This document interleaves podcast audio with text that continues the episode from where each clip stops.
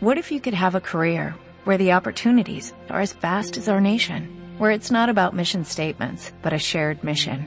At U.S. Customs and Border Protection, we go beyond to protect more than borders, from ship to shore, air to ground, cities to local communities. CBP agents and officers are keeping people safe. Join U.S. Customs and Border Protection and go beyond for something far greater than yourself. Learn more at cbp.gov/careers. Buenos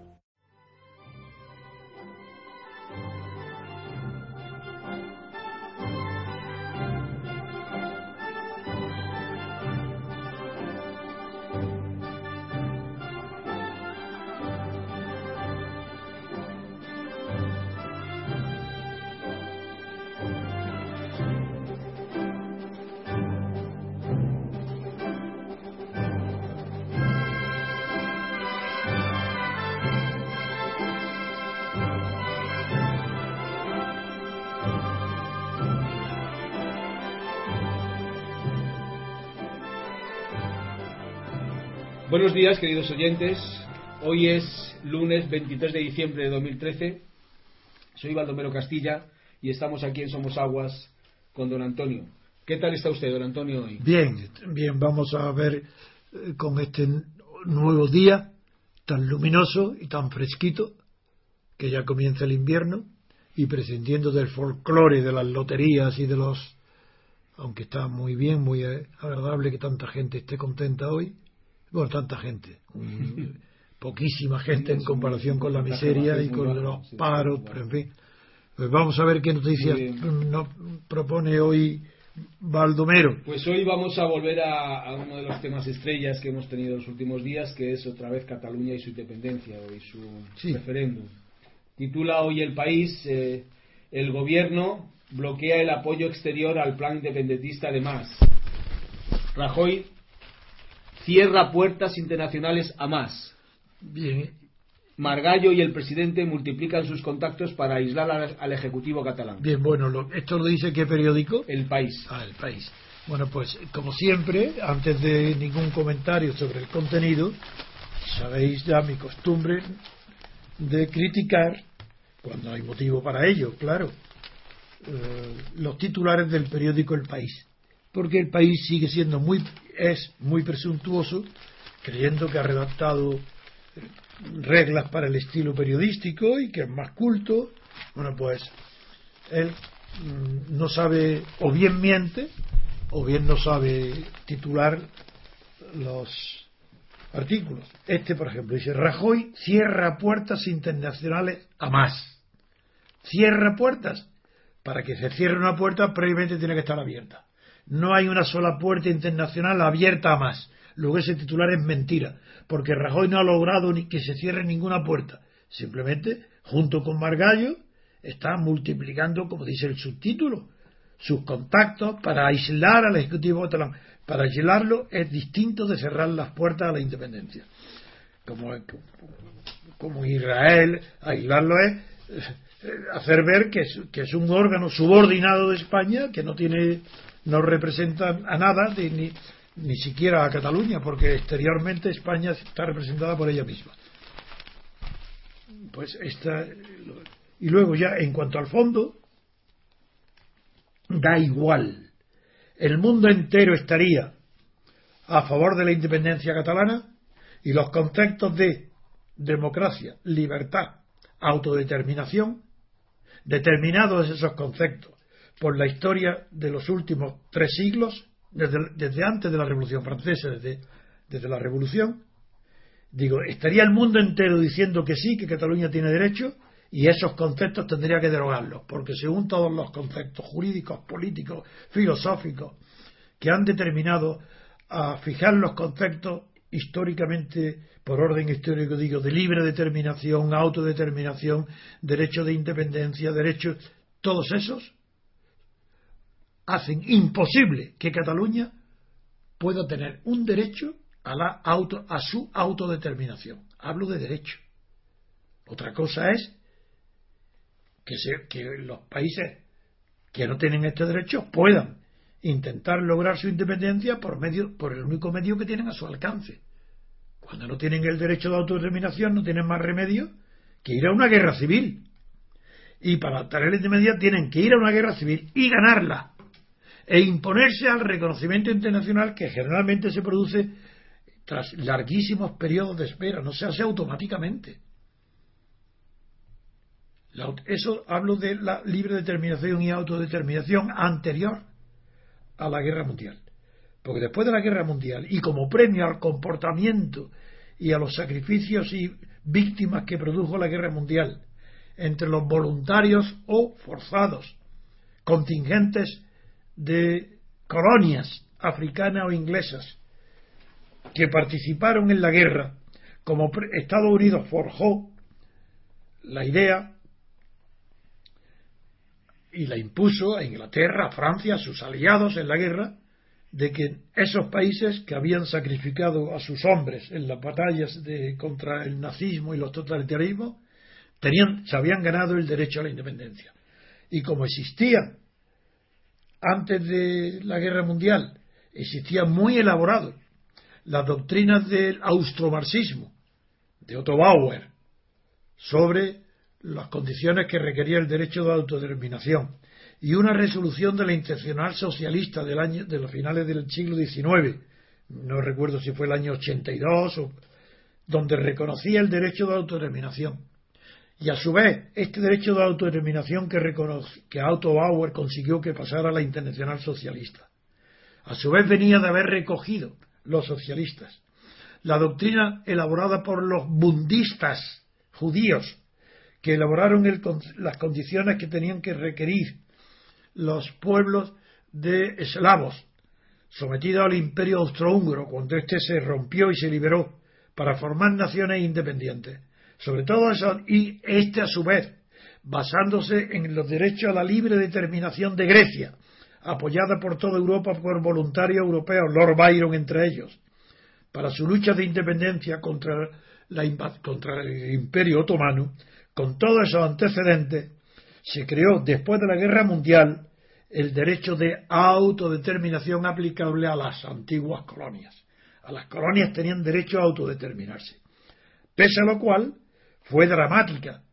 Ese derecho no quiere decir que, las potencias lo reconozcan y los pueblos lo reconozcan en el acto, porque la liberación, salvo algunas excepciones, los nombres de Patricio Lumumba, de Gandhi, eh, revelan que ese derecho de autodeterminación fue tenido que conquistar con las armas. Ni siquiera la ONU podía imponer la independencia de las colonias. Tuvieron y hubo fue no digamos lo de Mobutu y el Congo, las luchas que, que, hubo tan sangrientas en toda África y Asia, en Bandung, las conferencias de Bandung, todos todo esos periodos posteriores a la guerra mundial están plagados de conflictos militares sangrientos, horribles, para conseguir la independencia. Luego el derecho de autodeterminación, incluso de las colonias, necesitó guerras civiles cruentas para al final terminar imponiéndose. No digamos, querer aplicar el derecho de autodeterminación a Cataluña es un anacronismo. ¿Por qué es anacronismo? Porque es aplicar a Cataluña, primero es una utopía y además anacrónica. Es utopía porque la independencia de Cataluña no pertenece al género de las realidades. No tiene lugar. Utopía es lo que no tiene, lo que no hay lugar, no hay espacio, no tiene lugar. Pues la utopía, eh, eh, hablar de independencia de Cataluña es utópico. Está fuera de la historia, fuera de la realidad.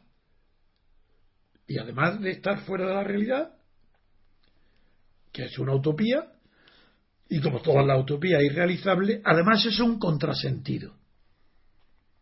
Es ilógico, porque Cataluña ha contribuido a la formación de España tanto como el País Vasco. Que, pero sí que Cataluña es, mm, es conceptualmente Cataluña inseparable de España. Un nacionalista catalán que busca antecedentes históricos sin falsearlos, reales, no encontrará uno solo a partir del cual o que dentro de ese incidente histórico, de hace un siglo, dos siglos, tres siglos, cuatro, cinco, los que quiera, no encontrará un solo elemento del que permita derivarse que existía ya antes el deseo de una Cataluña independiente fuera de España. Eso no es verdad. Esa invención de finales del siglo XIX de los Pras de la Riva y compañía fue, como ha puesto de relieve un gran historiador inglés, que ha escrito un libro sobre las independencias, distinguiendo los tipos que hay de independencias de naciones que no tienen Estado, de naciones que ya tienen un Estado, de Estados que no tienen, eh, que son federados. pues con arreglo a esas clasificaciones que ha hecho este Braille, este historiador inglés, Cataluña no tiene ni una sola de las condiciones para poder ser independiente. Pero que mucho antes que ya con muchísimo tiempo antes, después de la Revolución Francesa, Jean Carlos Mar escribió, y lo repetiré un millón de veces, para que los marxistas y los socialistas y los comunistas, haber sido una sola vez, aprenden historia y doctrina marxista. Que Cataluña no tiene derecho a la independencia porque no reúne las condiciones mm, para ello, porque según Carlos Marx, España, junto con Francia, Inglaterra, Portugal, habían logrado la unidad nacional, es decir, el Estado nacional, antes de la Revolución Francesa, antes de la consagración histórica de los derechos de los pueblos a decidir su futuro. Y luego el desarrollo de la doctrina de tanto en Lenin, en Lenin como en Stalin, como en todos los marxistas, excluyeron el derecho de independencia de, estas naciones porque iban dirigidos a la revolución todos sus escritos tenían por objetivo primero la revolución, la defensa de la clase obrera, y son frases famosas de Lenin que de que la clase obrera no está para crear naciones, ni como dice Poriol, para hacer países, está para, para inculcar la conciencia de clase a toda la clase obrera y modificar mediante una revolución las relaciones de jerarquía entre las clases hasta que al final desaparezca la clase propietaria. Y quien no sabe esto no sabe el ABC de lo que es el marxismo, ni el comunismo, ni el socialismo. Son falsos socialistas, falsos comunistas. Eso es mentira. Cataluña no tiene derecho alguno, ni por los hechos históricos, ni por los, ni por los conceptos derivados de la filosofía política, no tiene el menor derecho a la independencia. Por eso, el primer título que estamos comentando de los periódicos es que esto lo saben cuando, dice que Rajoy cierra puertas internacionales, que es lo que estamos leyendo, y digo, eso es mentira, ese titular es falso porque no había ninguna puerta abierta, no es porque los estados, por ejemplo, la unidad europea, los estados de la UE, conozcan lo que yo estoy diciendo. No es porque sus gobernantes sean doctores en derecho de autodeterminación, no es por eso. Es porque la estabilidad de Europa depende de que la unidad estatal conseguida por los pueblos que se han integrado en la unidad europea no se vea alterada con movimientos de secesión. Por ejemplo, ¿cómo va a apoyar Francia?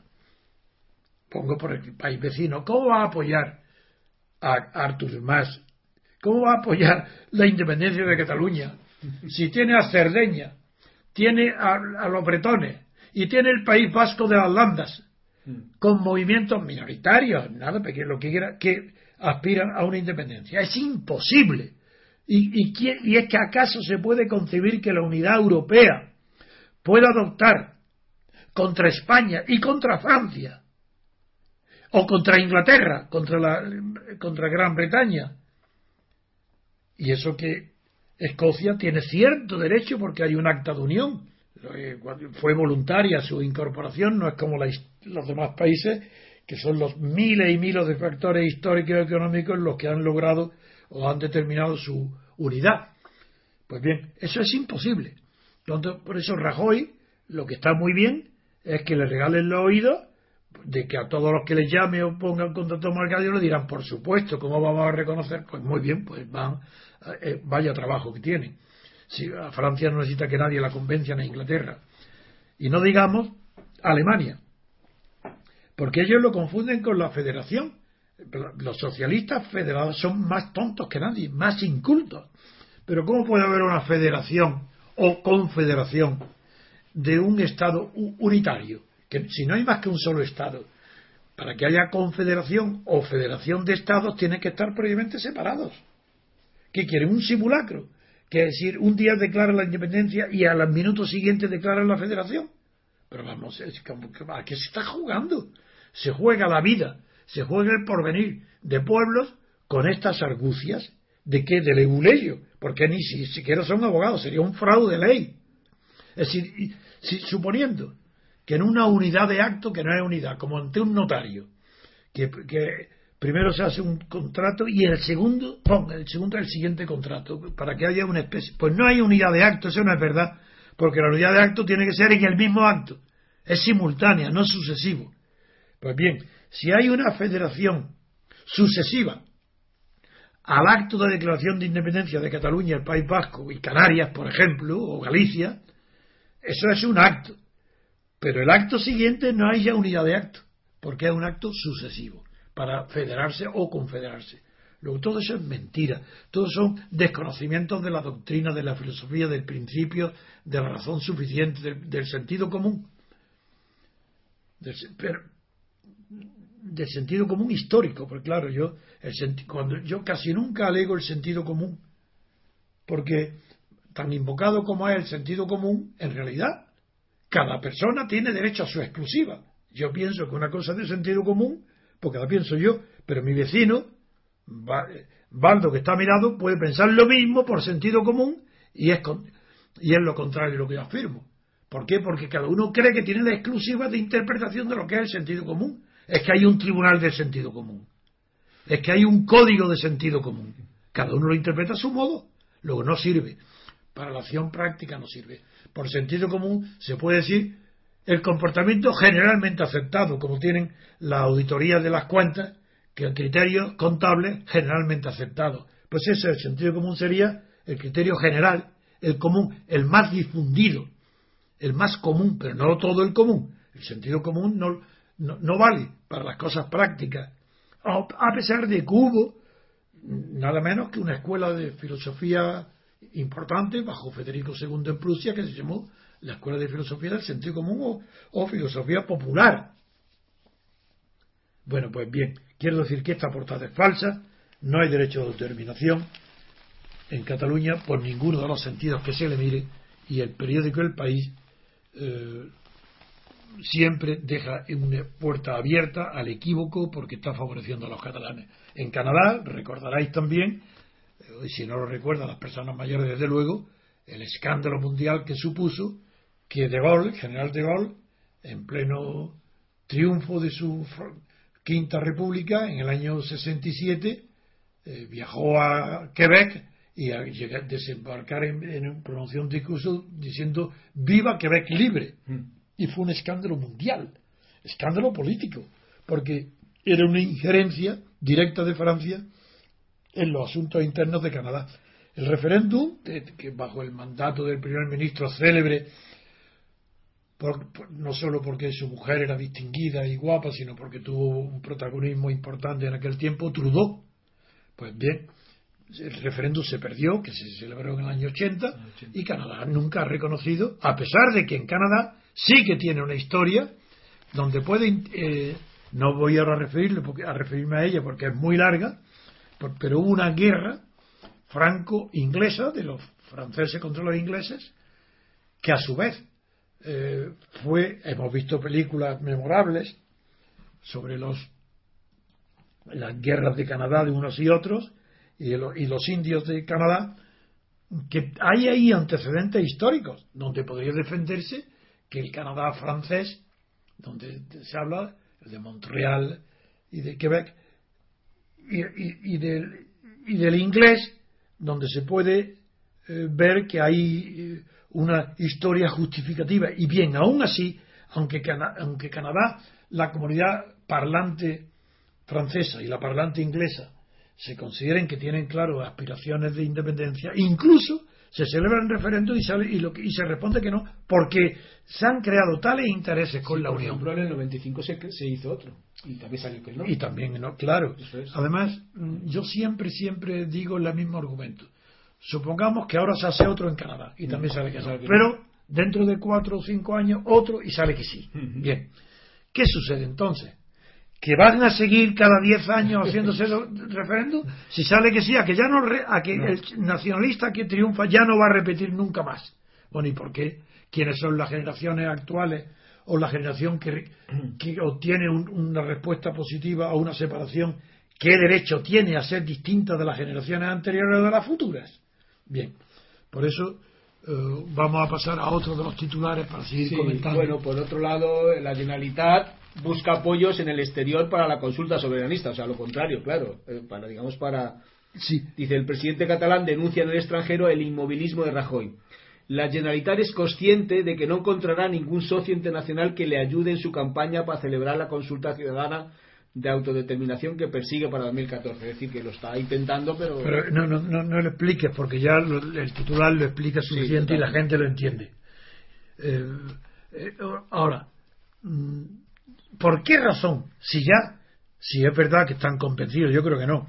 Yo creo que todavía que yo creo que todavía pueden obtener que algún estado, algún pueblo de, africano de Asia por ahí, algún Timor le, apoye alguien eh, tiene la esperanza. Pero, ¿por qué dice la palabra que siempre es el país? ¿Por qué emplea la palabra inmovilismo de Rajoy? ¿Inmovilismo de Rajoy? Será inmovilismo de España, pero ¿qué Rajoy? ¿Pero qué tiene que ver Rajoy aquí? ¿Inmovilismo de Rajoy? Que Rajoy no se mueve, ¿en qué sentido tiene que moverse? En decir que sí, en apoyar la, la independencia de Cataluña. Eso es lo que espera más. ¿Qué es lo que está denunciando el presidente catalán? El inmovilismo en el extranjero. El inmovilismo de Rajoy. Bueno, es que, es que son algo tan infantil, tan idiota, tan inculto, que es que no sé cómo esto se puede tomar en serio. Si esto es para reírse de todos estos payasos. Inmovilismo de Rajoy. ¿Qué inmovilismo? De, el inmovilismo es de la unidad de España que es indestructible. Por ahora, hasta que no los acontecimientos, grandes acontecimientos internacionales no integren en España en los estados en los estados federales eh, Estados Unidos de Europa como quería Churchill en la célebre conferencia de 1947 en Suiza pues esa es la idea que todos hemos defendido y la que yo quiero Estados Unidos de Europa. Y en eso ahí España seguirá más unida que nunca más que nunca porque estará unida como un estado de la de la Federación Europea de los Estados Unidos de Europa. Pero eh, sigamos las campañas donde dice el periódico, el país dice, los países aliados ven la consulta como un problema importante. ¿Los países aliados de quién? Supongo que serán aliados de España. Sí. Eh, ¿Un problema importante? Pues no es un problema importante. Es un problema, sí, es un pequeño problema, pero importante nada. La Moncloa cree que el fracaso de la Generalitat en el exterior es absoluto. No, no es que cree, eso no es que lo tiene que creer, es que eso es una realidad antes de toda creencia y antes de ninguna consulta, eso se sabe de antemano. Cualquier persona perspicaz sabe ya que eso es así, que no, no es que crea que ha, que ha fracasado Cataluña en el exterior, es que era imposible que triunfara. Es una locura tan grande que ya veremos, ya veremos, hoy mismo, hoy mismo vamos a ver hasta qué punto llega la locura de los independentistas catalanes. Eh, otros titulares de la prensa. Por eh, otro, digamos, otra vertiente de la noticia, y en, el mundo hay una entrevista a Juan Rosell, que es el jefe de la patronal, ya lo saben ustedes, si es, es catalán, es de, nació en Barcelona. Pues titula la, la entrevista, dice, con la independencia los beneficios de todos los empresarios caerían. Dice, transitar el camino de la independencia es una barbaridad. Esto lo dice el jefe de la COE, que es catalán la crispación sería insignificante con otra situación económica. Pero he visto otro titular, aparte de este, que dice que serían más pobres, que todos serían más pobres. ¿Es el mismo el que lo dice? Es el, mismo, sí. será, otra frase, supongo, pero no la veo ahora mismo. A ver. todas las empresas serían más pobres. Dice, todos los empresarios caerían. No, la palabra pobre. Lo he visto. Mira, es igual, es igual, estoy seguro. No, no, no perdamos el tiempo. Entonces creo que en el en el periódico, sí. No sé, y creo que sí, no sé si es un extranjero el que lo ha dicho, un, economista extranjero. En fin, pero ¿qué quiere decir esto? Otra vez lo mismo. ¿Qué tiene que ver la independencia con la riqueza? ¿Qué, importa para el, para el derecho de independencia, para la autodeterminación, que el país que quiera la autodeterminación sepa que va a ser después más pobre o más rico, con, si logra la independencia. Pero si no es cuestión de riqueza, es como me recuerda esto de relacionar el derecho de autodeterminación con la riqueza, si se va a ganar o no. Mm, recuerdo que durante el franquismo se extendió bastante en España después de durante la década de los años de, la segunda mitad de la década de los 60 después de, de que los hombres de Opus Dei del Opus Dei habían eh, estaban al frente de las cuestiones económicas de España y comenzaba un cierto crecimiento de la economía y de la producción, pues recuerdo que se extendió muchísimo el argumento de que la democracia era imposible mientras no se alcanzara un cierto nivel económico en el Producto Interior Bruto. Bueno, yo entonces, claro, ya recuerdo entonces las discusiones que yo mismo establé con franquistas, con ministros que hablaba con ellos. ¿Pero qué estáis diciendo? ¿Pero qué tiene que ver la libertad con Digo, si fuera verdad lo que estáis diciendo, de que no hay que tener prisa, por ella al final de los años 60 ya había claro, de que no, que, hasta que no se tenga un nivel económico, no, la democracia no, no, sería un fracaso, le digo así. ¿Acaso el nivel económico que tenía Estados Unidos en el año 76 cuando logra la independencia era, era superior al que tiene hoy España? Era inferior. ¿Acaso Francia, después de la Revolución Francesa, o, no digamos todavía mucho más, Inglaterra, Reino Unido, pero si el nivel económico que tenían era muy inferior al que entonces tenía España, ¿qué tiene que ver una cosa con la otra? Siempre son pretextos para alargar las cuestiones, pero si no, no, no, para no. Y ahora es igual. ¿Qué tiene que ver el que, que la independencia favorezca o perjudique las perspectivas económicas del país que quiere la independencia. Pero si esas son cuestiones completamente diferentes. Que es verdad que Cataluña sea más pobre sola que unida con España, eso es una evidencia, porque los beneficios de un mayor mercado desaparecen. Y eso lo saben en la economía de escala todo el mundo. Es gano de perder el tiempo. Cataluña es más pobre. Si pudiera, teóricamente, si estudiar, si hiciera un estudio dificilísimo de hacer, como hacen ahora, prospectivas, diciendo lo que catalanes tendrían de dinero o perderían la empresa, estudios falsos, porque toda prospectiva es falsa, porque y la razón de la falsedad de la, mirada hacia el futuro, proyectando hacia el futuro la situación presente es falsa, porque no tiene en cuenta los factores que cambian, eh, que cambiarán definitivamente cuando uh, Cataluña, en la hipótesis que se separara, ya los factores no son lo mismo, no se puede extrapolar lo de hoy a lo de mañana. Y mañana en Cataluña, pues claro que sería más pobre. Sería más pobre, pero no porque hubiera venganza de los consumidores españoles que dejaran de consumir productos catalanes. No es por eso. Es que como la, la economía de escala impone unos mayores costos en la producción de unos elementos que serán infinitamente menores que cuando están pensados para mercados mayores en un mercado pequeño siempre será más cara la producción que en un mercado grande. Por un simple cálculo de, de, la disminución de los costes de un producto por el número de productos que se hagan, de unidades que se hagan.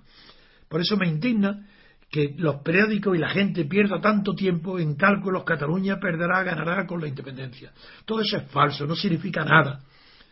¿Es acaso si todos los cálculos fueran que Cataluña ganaría con los beneficios, ganaría más dinero con la independencia, los catalanes serían más ricos, menos pobres o más ricos que hoy, pues según eso, entonces eh, tendrían que ir a, buscar la independencia todos, Extremadura y Andalucía los primeros. Si siendo más pequeños pueden vivir mejor, pues Andalucía independiente la primera, mucho antes que Cataluña, porque es más pobre. Y no digamos también Extremadura. Todos esos argumentos de verdad me indignan.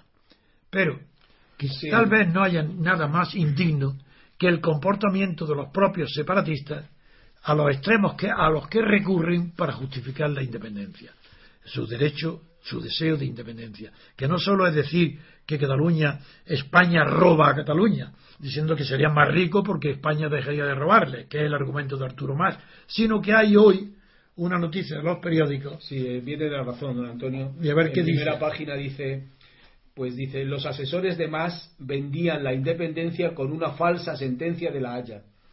Pilar Rahola y la presidenta de la Asamblea Nacional Catalana, Carmen Forcadell, sostenían que el tribunal defendía sobre, eh, defendía sobre Kosovo que la democracia prevalece sobre la legalidad. Se excusan en que se basaban en un texto del Colegio de Abogados de Barcelona que lo desmiente, que a su vez lo desmiente.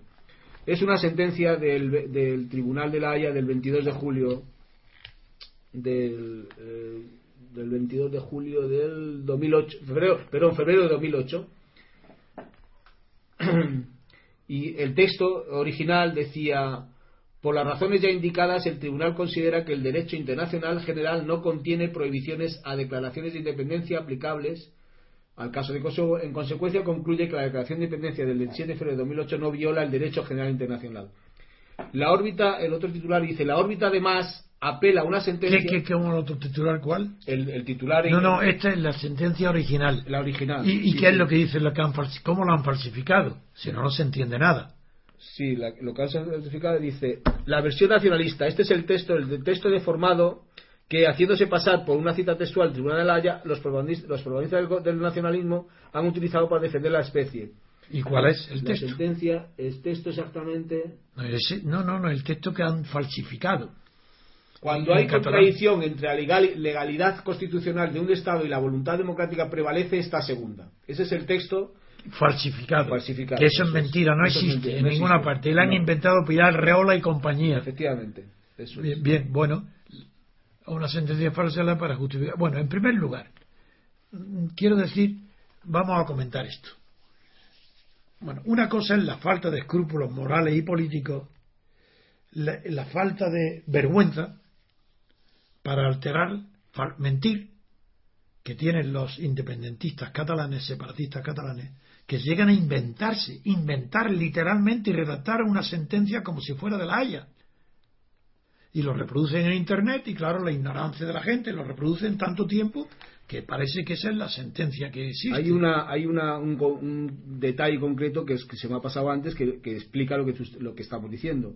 En la, en la, la sentencia dice que eh, no hay prohibiciones en, prohibiciones en el derecho internacional a declaraciones de independencia aplicables. Es decir, que se pueden aplicar. Y eso es lo que quitaron ellos, eh, esa palabra de aplicable. Es decir, ellos dijeron en el derecho internacional de declaraciones de independencia. Punto. No, pero es que ellos lo que dicen aquí es otra cosa. Lee lo que dicen aquí, en, en catalán, y tradúcelo. A ver. Declaren que no existe en un derecho en derecho internacional, es decir, declaramos que no existe en derecho internacional ninguna norma que prohíbe las declaraciones unilaterales de independencia. Eso está bien. Pero ellos aquí tenía que, tenía que haber dicho de independencia aplicable. No hace falta eso. Y lo han quitado esa, palabra. Es que no es verdad, es que es mentira todo. Es que si, como has leído este ah. texto original, ahí no aparece nada de ese concepto. Por tanto, no es lo de aplicable, más bien parece que es que lo demás fuera correcto. Y no es verdad, es falso todo. No es la palabra aplicable, es todo. Porque es verdad que en el derecho internacional no existe ninguna prohibición. No después dice, sigue la sentencia que está, que está, digamos, el texto que está mañana. Dice, declaramos que cuando hay una contradicción entre la legalidad constitucional de un Estado y la voluntad democrática, prevalece aquella segunda. prevalece la voluntad, democrática, sobre la legalidad. Efectivamente. Muy bien, pues vamos, vamos a analizarlo. Eso es. Vamos a analizar esta colosal mentira. Bueno, una cosa es falsificar una sentencia. Bueno, ya está moralmente es una mentira, es una mentira grave, es, que es espantoso, se revela qué tipo de moralidad y de conciencia tienen los falsificadores. Muy bien. Pero si fueran inteligentes y cultos, no dirían esa brutalidad.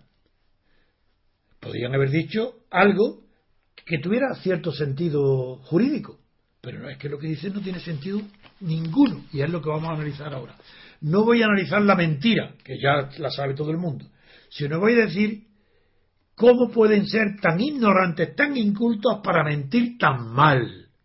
No porque lo hayan cogido en la mentira, sino porque no tiene, la mentira no tiene consistencia sustantiva ninguna, no se sostiene sola por sí misma. Aunque no supiéramos nada de la sentencia, verdadera de la Haya, aunque no hubiéramos descubierto que es una falsificación, lo que dice esa mentira es imposible de sostener. ¿Qué dice?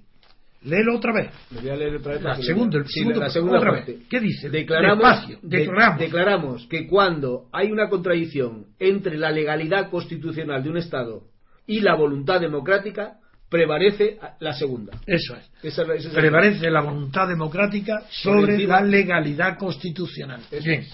Eso es tan absurdo. ¿Acaso hay, hay acaso alguna voluntad constitucional, legalidad constitucional, que no se pretenda democrática? Yo no conozco ninguna. Todas las falsas constituciones, todas las falsas democracias europeas parten de la base que están en una democracia. Es decir, si España es una democracia, ¿a qué viene ese argumento? Si prevalece la voluntad democrática, pero si España es la constitución es producto de la democracia. No entendéis lo que estoy diciendo. Es que, ¿cómo pueden mentir como niños tan idiotas que emplean un argumento que no les sirve para nada? Porque si prevalece la voluntad democrática sobre la legalidad constitucional, están diciendo España no es una democracia está mintiendo y lo que prevalece es la voluntad. Ah, de acuerdo, eso es lo que pienso yo también. Pero no para Cataluña, para todos los españoles. Pero como ellos defienden que el estatuto catalán proviene de una democracia española que se lo ha concedido, ¿a qué viene decir que si hay contradicción entre legalidad y democracia, prevalece la democracia? Repito, si la democracia vosotros decís que está en España, ¿cómo, ¿qué legalidad puede haber que no sea democrática? Ninguna. Eso es lo que quería yo decir. Que, y esto no lo dirá ningún periódico. Porque para esto hay que ser un poco más finos ya. Que decir que descubierto que es burda, una mentira burda, descubierta, es falso. Pero ¿por qué no van al fondo del asunto? Diciendo, pero ¿cómo si prevalece la voluntad democrática? Quiere decir que prevalece la voluntad de la Constitución española, porque según los catalanes que votaron a favor de esa Constitución y que la han aprobado y que con arreglo a ella tienen los estatutos de autonomía, están repitiendo machacaunamente que la España y la Constitución es una democracia. Y se apoyan tanto en eso que critican el inmovilismo de Rajoy, diciendo, ¿cómo? En una democracia se puede, existe el derecho a decidir. ¿Cómo? ¿Cómo? ¿Cómo? ¿Pero qué es esto? ¿Qué está pasando aquí? Pues que están tomando por idiotas a ellos mismos que son idiotas. Creen que todos son tan imbéciles como ellos. De manera que el derecho a decidir proviene de la democracia. Luego están admitiendo que Rajoy está en una democracia. Y entonces inventan una sentencia que dice que cuando hay contradicción entre legalidad y voluntad democrática, prevalece la voluntad democrática.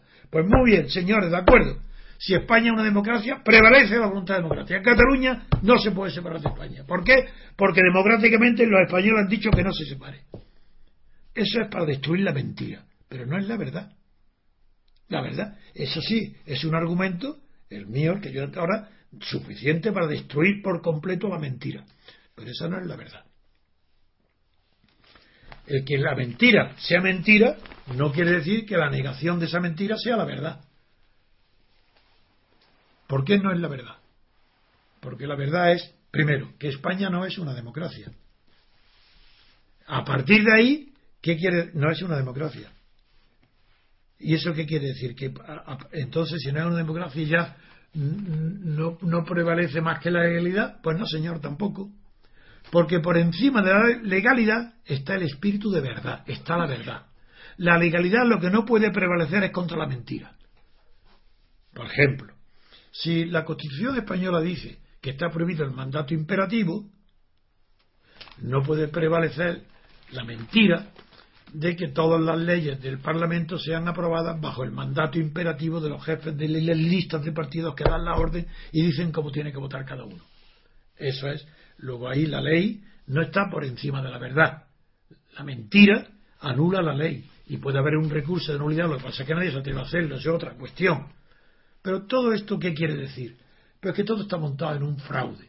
Es un fraude de la Constitución española, que no ha sido ni votada por los españoles separadamente unas cuestiones de otras, ni ha habido un referéndum constitutivo. No ha habido más que un plebiscito, y ese plebiscito ha dicho sí a una llamada constitución, donde se mezcla todo, la monarquía, el régimen proporcional de listas de listas para las elecciones junto con la unión del poder ejecutivo con el legislativo de manera indisoluble y, eh, y, a consecuencia de ese bloque ejecutivo legislativo que sale de las únicas elecciones de eso depende que los jefes de gobierno mejor dicho los jefes de los partidos se repartan el poder judicial como si fuese una tarta que se reparten entre ellos para nombrar a los jueces.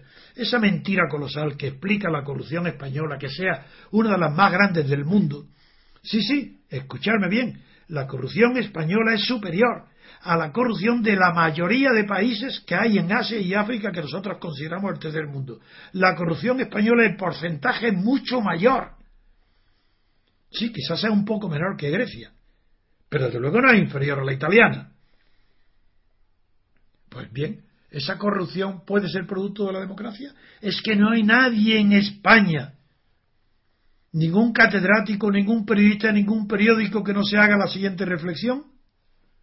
Si vosotros estáis todos los días diciendo en democracia, frase muy mal dicha, porque esto tiene que decir en una democracia o en la democracia, continuamente estáis repitiendo la frase mal construida, gramaticalmente, diciendo en democracia, tal cosa. En democracia, tal cosa. Pues bien, en democracia no hay corrupciones. Si hay corrupción, vosotros estáis diciendo, pero con esta corrupción en democracia, ¿cómo? Esa corrupción generalizada, en democracia. Corrupción de partidos y sindicatos y patronal en democracia, eso es señal de qué? ¿De qué? Pues simplemente de que no es democracia. Por eso hay corrupción. Si hubiera democracia no habría corrupción. ¿Por qué no sacáis la consecuencia? Hay tanta corrupción generalizada, prueba evidente de que no hay democracia. Porque como la democracia consiste en la separación de poderes, donde no hay separación de poderes hay corrupción indefectiblemente. Pero ¿cómo no va a haber corrupción cuando no hay control ni vigilancia de un poder sobre otro? Cuando las ambiciones no se vigilan una a otras, impiden, pero no por bondad, no por generosidad, no por moralidad, no por idealismo, por propia ambición. Cada, cada ambición tiene que ser ilimitada. y la ambición del poder ejecutivo para ejecutar y, no tener interferencia tiene que ser tan grande que tiene que querer dominar al legislativo. Y para tenerlo dominado tiene que descubrirle sus fallos, sus corrupciones, sus robos, sus asesinatos, sus mentiras, sus leyes falsas, sus decretos y a la inversa. El tienen que vigilarse uno a otro para anularlo, para ser ellos solos los que dominen. Y esa lucha de dos ambiciones, esas dos ambiciones enfrentadas, son las que producen como resultado que no haya corrupción. Porque se tienen un miedo uno a otro. Pero si está unido, si es una sola mano, pero ¿qué vigilancia cabe? Pues no veis que es absurdo, que la corrupción es inevitable, que no depende de las leyes ni de las leyes de contrata, ni de declaraciones de renta ridículas de los que ingresan de diputados o de gobierno o de ministros que declaran los bienes que tenían y para los que salen. Pero si eso hay infantilismo puro, si no hay más que la ambición, que se vigilen uno a otro y se denuncien uno a otro implacablemente. La división de poderes. Sin división de poderes, imposible. La corrupción es inevitable. Y Montesquieu, cuando habla de la separación de poderes, jamás habla de democracia, como, en, como he tenido que corregir para veces y en público a catedráticos de Derecho Constitucional, que creen que Montesquieu la división de poderes la hizo en nombre de la democracia. pero, ¿cómo? pero si Montesquieu no sabía lo que era la democracia, el concepto de democracia que había en tiempos de Montesquieu era el griego. Es decir, la democracia directa. ¿Cómo va a defender Montesquieu la democracia si él no conocía más democracia que la griega y sabía que en, los estados modernos numerosos es inaplicable. No, no. Lo que defiende Montesquieu es el, Montesquieu lo que combate es la, degeneración política, los delitos de los gobernantes, de los legisladores, las malas los malos gobiernos. ¿Y cómo lo hace? porque él tiene una imaginación que se adelanta a los acontecimientos y a los tiempos y a siglos, tampoco, tampoco es por eso. Él era magistrado de Burdeos y había leído un libro un libro bastante bueno de un comentario de un eh, francés, de un francés sobre la monarquía inglesa. Y ese francés, que lo tengo todo relatado muy bien en mi libro en la, con detalle, eh, sobre la teoría del puro de la República, ese libro detalla la constitución inglesa y comete errores gravísimos, pero Montesquieu no lo sabe. Y toma eh, la monarquía inglesa como si fuera constitucional, cuando era parlamentaria. Pero sin embargo cree que en Inglaterra hay separación de poderes, que no la había, porque Walpole, al que tanto me refiero, había acabado con la posibilidad de separación de poderes, al haber eh, reunido por corrupción una mayoría absoluta y haber tenido el gobierno apoyado en esa mayoría absoluta, ya, ya estaba la unión de poderes, el ejecutivo y el legislativo. Y Montesquieu erróneamente idealiza la monarquía inglesa, cree que es constitucional la monarquía cuando era parlamentaria y escribe su maravilloso capítulo noveno del espíritu de las leyes, donde concibe esa separación de poderes como un mecanismo de relojería, como unas ruedas dentadas que se engarzan unas con otras. Y, es un, y ese mecanismo de relojería sí lo construye con su cabeza lógica y sus conocimientos de psicología que eran tan grandes Tan grande era el conocimiento psicológico de Montesquieu sobre su tiempo para que este que escribe el espíritu de la ley es el mismo escritor que escribe las cartas persas. ¿Qué quiere decir esto? Que su capacidad de observación psicológica de lo que pasaba en la Francia de su tiempo es prodigiosa. Porque él describía las payasadas de la sociedad de su tiempo en forma de cartas que escribía el embajador turco, las cartas eh, persas, a, su emperador, tomándole el pelo a las costumbres francesas. Una cosa parecida ya se adelantó otro gran genio, Jonathan Swift, el autor de Swift, el autor del Gulliver, los viajes de Gulliver, también imagina reinos donde se gobierna de una manera tan ridícula, tan falsa como Inglaterra, y lo pone en manos de otros para poder reírse. Bueno, pues Montesquieu tiene una imaginación tan buena, tan realista, porque la imaginación, a diferencia de la fantasía, no es lo que creamos de la nada o que es irrealizable, eso es fantasía. La imaginación es la proyección sobre la realidad de eh, las deformaciones de la realidad que podemos soñar y ver nosotros, pero apoyándonos en la realidad. Lo imaginable tiene que ser realizable. si no es realizable lo imaginable, será fantástico. Pues será utópico. Pero y, Montesquieu, como el autor de Gulliver, tenían una prodigiosa talento para poner en forma literaria los ridículos de la sociedad de su tiempo, las falsedades de la, realidad política de su tiempo, cómo eran tan malos los gobernantes. Y eso lo pone sobre todo eh, en el viaje de Gulliver. Pues bien, de esa manera Montesquieu sienta las bases para que en el futuro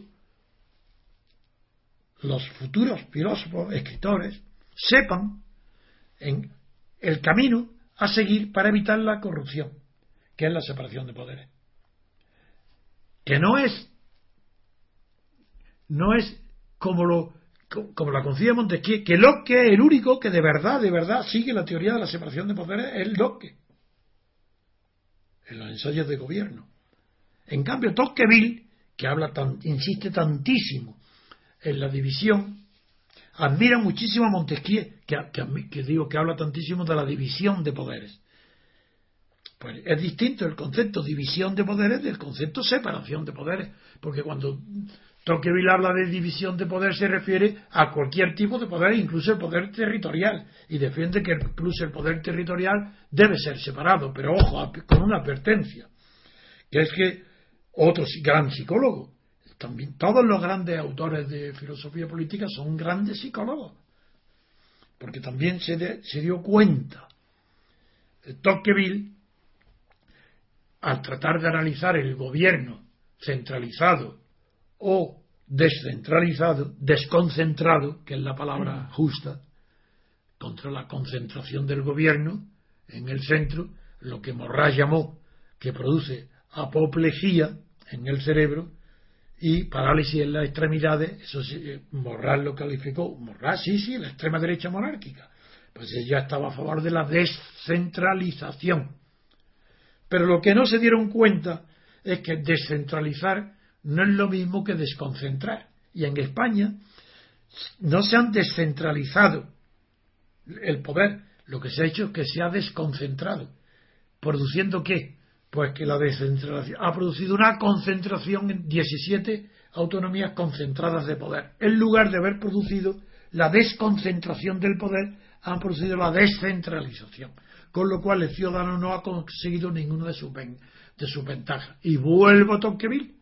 Y fue Tocqueville, la psicología de Tocqueville, que concibió el, er-, el error de descentralizar sin desconcentrar, cuando dijo que como sucede en el dolor, la frase tan bonita, tan dice que cuando algo nos duele, lo resistimos, resistimos, hasta que eh, nos dicen que hay algún alivio, una curación, y en ese caso ya no tenemos paciencia. Cuando sabemos que un dolor puede aliviarse o quitarse, somos impacientes que no aguantamos ya un segundo el dolor. Queremos rápido el remedio. Bueno, pues lo mismo lo, él pensaba que le piensa a los pueblos que cuando un pueblo eh, vive bajo una dictadura y concibe o ve ya los medios que pueden liberarse de ella, la quiere enseguida. Pero hoy, cuando, como no sabe el pueblo español, como no sabe que no tiene democracia, pues tiene la resignación y la paciencia que está aguantando. Ese es mi deber, de decir continuamente por todos los medios que tengo que hay un remedio a la corrupción española que se llama democracia, para lo cual tengo que demostrar la verdad, que no hay democracia, que la Constitución española no consagra un régimen democrático, sino oligárquico, sin control del poder. Mientras se crea que en España hay democracia, la corrupción es imposible de evitar. Entonces vuelvo al tema que, que, que estoy tratando, que es el nacionalismo. Pues el nacionalismo no sigue la doctrina de Tocqueville, que Tocqueville decía respecto a la, centralización que sufren más los ciudadanos de un poder cercano que del lejano.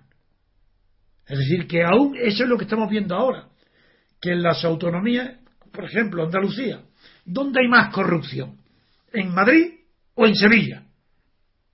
En Sevilla, yo creo. Hay más hay también una, una razón y es que llevan siempre lo mismo, no ha habido intercambio, entonces no ha habido, es que no ha habido ni siquiera una un cambio de gobierno, un cambio de partido para que, digamos, para que haya un poquito menos de, pero bueno, es que ¿Qué quieres decir que llevan en el poder desde siempre los, los socialistas, desde que desde Franco. Pero podían llevar desde siempre el poder los socialistas de Franco que si el poder estuviera dividido y el ejecutivo fuera una cosa y el legítimo otro, aunque llevaran 100 años, ah, no podrían corromperse.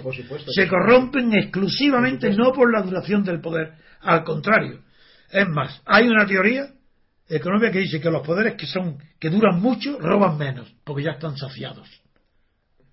Hay una teoría económica que dice que el poder cuanto más dura cada vez va robando menos. Pues aquí no se cumple esa No, no, no, porque es el hambre. Ya hablé antes de que es la corrupción del pobre. La corrupción del pobre es la del langostino y la langosta, no la de los bancos ni de las cuentas en Suiza.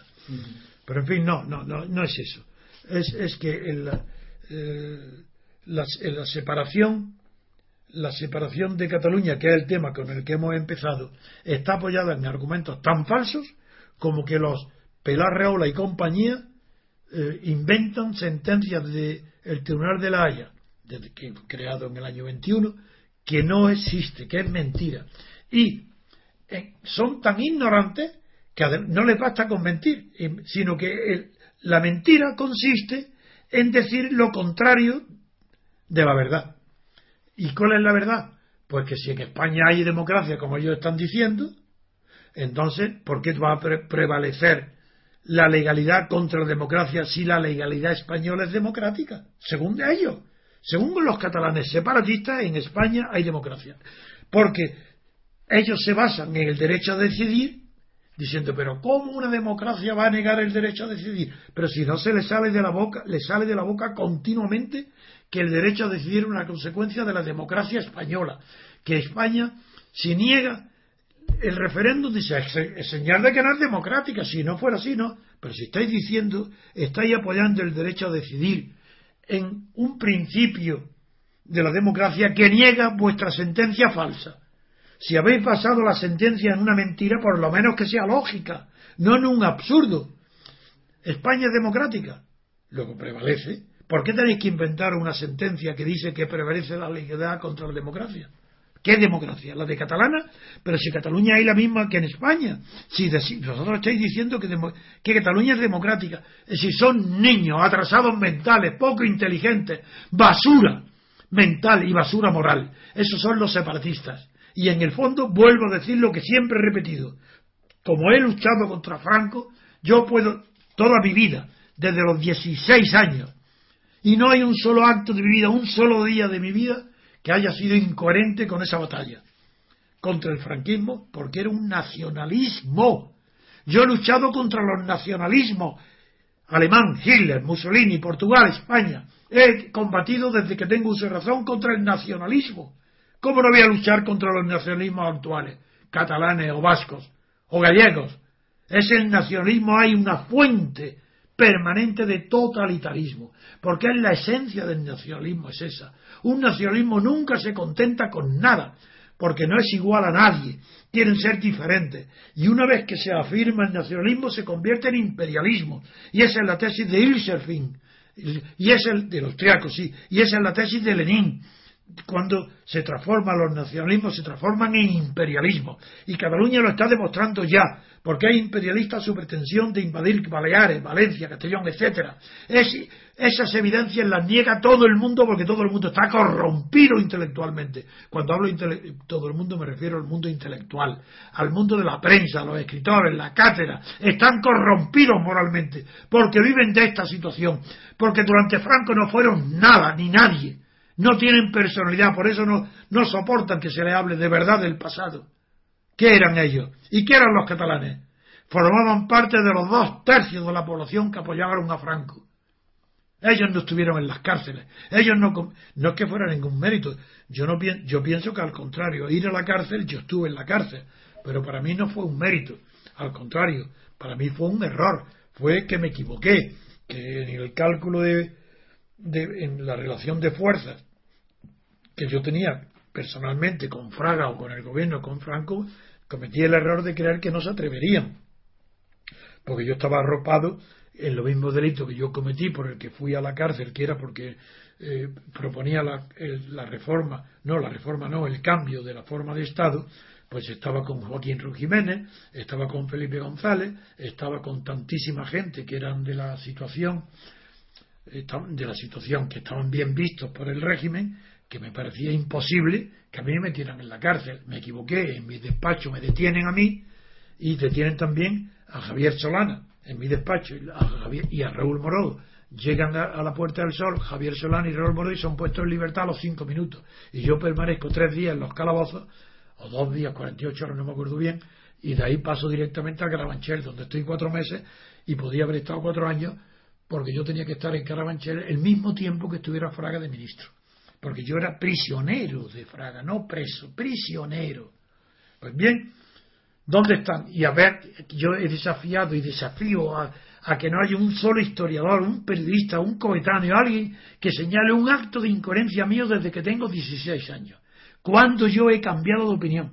¿Cuándo he tenido una actitud distinta a la que tengo hoy? He combatido siempre el nacionalismo.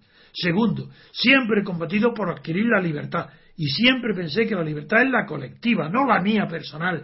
Yo era un abogado triunfante, tenía dinero, tenía un, nivel de vida muy alto, pero ¿qué? Y yo me jugaba dinero, que los demás no lo hacían.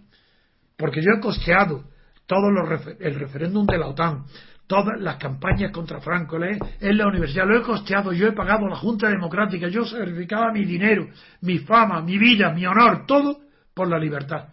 ¿Y dónde están ¿Dónde hay alguien en España hoy que haya que esté en los cargos públicos con esos antecedentes? Nadie. ¿Por qué fui yo difamado? Y hoy lo puedo decir claramente porque estoy está ratificado por los papeles del Pentágono y del gobierno de Estados Unidos. ¿Por qué fui difamado? Porque defendía la ruptura democrática. ¿Por qué crees que iban a, difamarme? ¿Por qué? ¿Porque era moreno o alto? ¿O qué? No, me difamaron porque yo defendía la ruptura. Y eso no la quería ni Santiago Carrillo. mientras estaban perdidos, me dieron cuerda, me apoyaron. Y cuando yo, gracias a mi acción, el Partido Comunista llegó a tener una situación ya que podía ser legalizado y aceptado por Suárez, cuando Santiago Carrillo ese me abandonó por completo. No, él, no, él no me clavó el puñal como Felipe González por la espalda, no. Él vino a darme explicaciones a mi casa con su mujer, diciendo que él tenía un partido que si estuviera solo, si fuera independiente, que haría como yo. Pero como tenía un partido que salvar, pues... Y yo le respondí entonces, digo, sí, sí, claro, tú tienes un partido que salvar, pero tú si no aceptas lo que ha aceptado el pacto con Suárez, habló antes de las elecciones, cuando vino a verme con la difamación, digo, entonces tú podrías haber sacado más del 20%, hubieras sacado más del 20% de los votos. Y ahora apenas se llegará al 10%.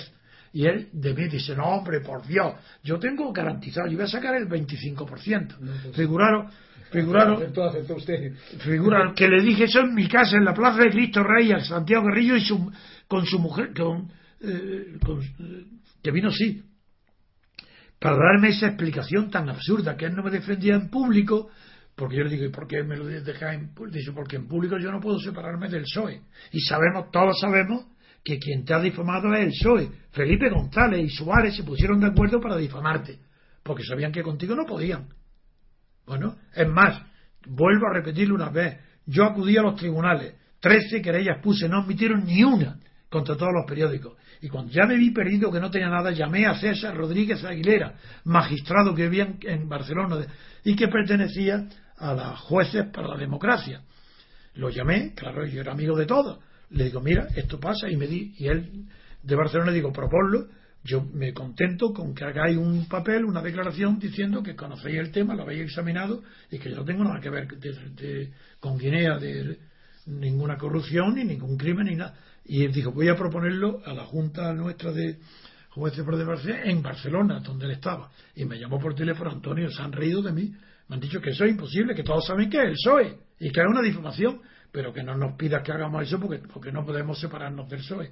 Esa es la verdad. La verdad es la cobardía de la clase dirigente en la clandestinidad. Cobardía.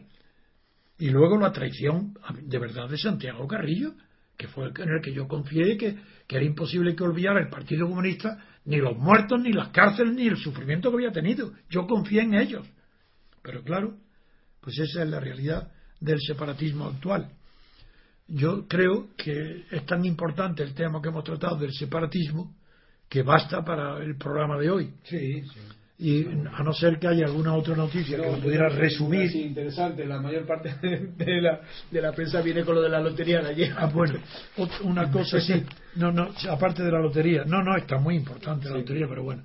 En cambio, lo que sí quiero, se me ha ah, ocurrido, es que el, aborto sí, como en los abortos hay hoy una hay una polémica muy fuerte sobre los abortos. El país quiere, para defender la antigua ley del aborto y atacar a la ley del aborto que propone el PP, yo no voy a pronunciar sobre ese tema, pero digo que el país, el periódico El País dice, los abortos bajaron en 2012 con la ley que deroga el PP, que sí que hay un 5% menos. Bien. Yo creo que eso es la ley que aprobó Zapatero, la que cambió Zapatero. Claro. Y yo creo que es absurda la pretensión de unir la bajada del aborto con leyes determinadas. Si baja el aborto es porque cada vez tiene la gente mayor cultura, mayor posibilidad de salida del. Es decir, que es, es en cualquier caso unilateral y reduccionista creer que la disminución del número de abortos en un 5% se debe a la antigua ley. Eso creo que no. Muy bien, don Antonio, pues con esto acabamos el programa de hoy. Muchas gracias a los oyentes y muchas gracias a usted, don Antonio. Hasta el próximo día.